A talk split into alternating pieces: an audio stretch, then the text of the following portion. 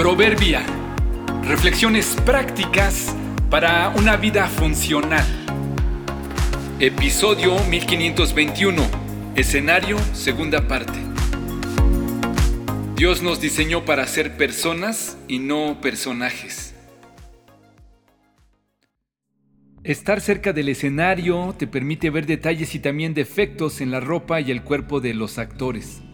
Si observas con cuidado descubrirás que usan maquillaje un tanto exagerado para que la luz, el sudor o la grasa natural no les haga brillar el rostro.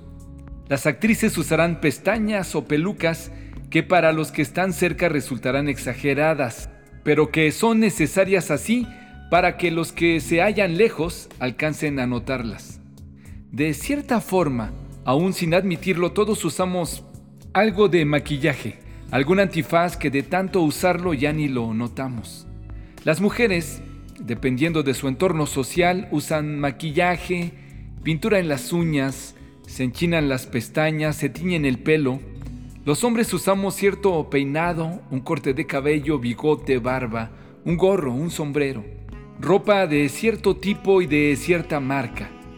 Digamos que estos son los maquillajes visibles, pero hay otros más sutiles y menos perceptibles.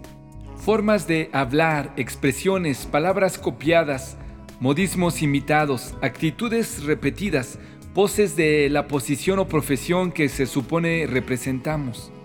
Es decir, todos de una u otra forma usamos maquillajes y a veces hasta artilugios que nos ayudan para cubrir los defectos y la realidad de nuestra vida. Algunos de ellos son, digamos, necesarios, herramientas para la función que desempeñamos. Otros son implementos que suponemos nos refuerzan. Piénsalo, obsérvate y descubrirás que en muchas de nuestras actividades somos actores y usamos inconscientemente antifaces. Algo de maquillaje se hace necesario para vernos y funcionar bien.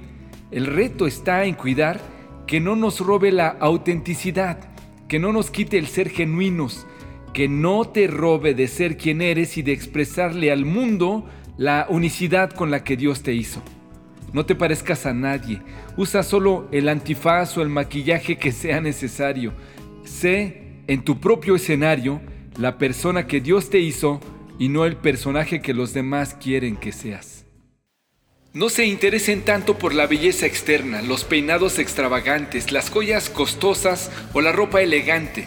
En cambio, vístanse con la belleza interior, la que no se desvanece, la belleza de un espíritu tierno y sereno que es tan precioso a los ojos de Dios. Primera de Pedro 3, 3 y 4.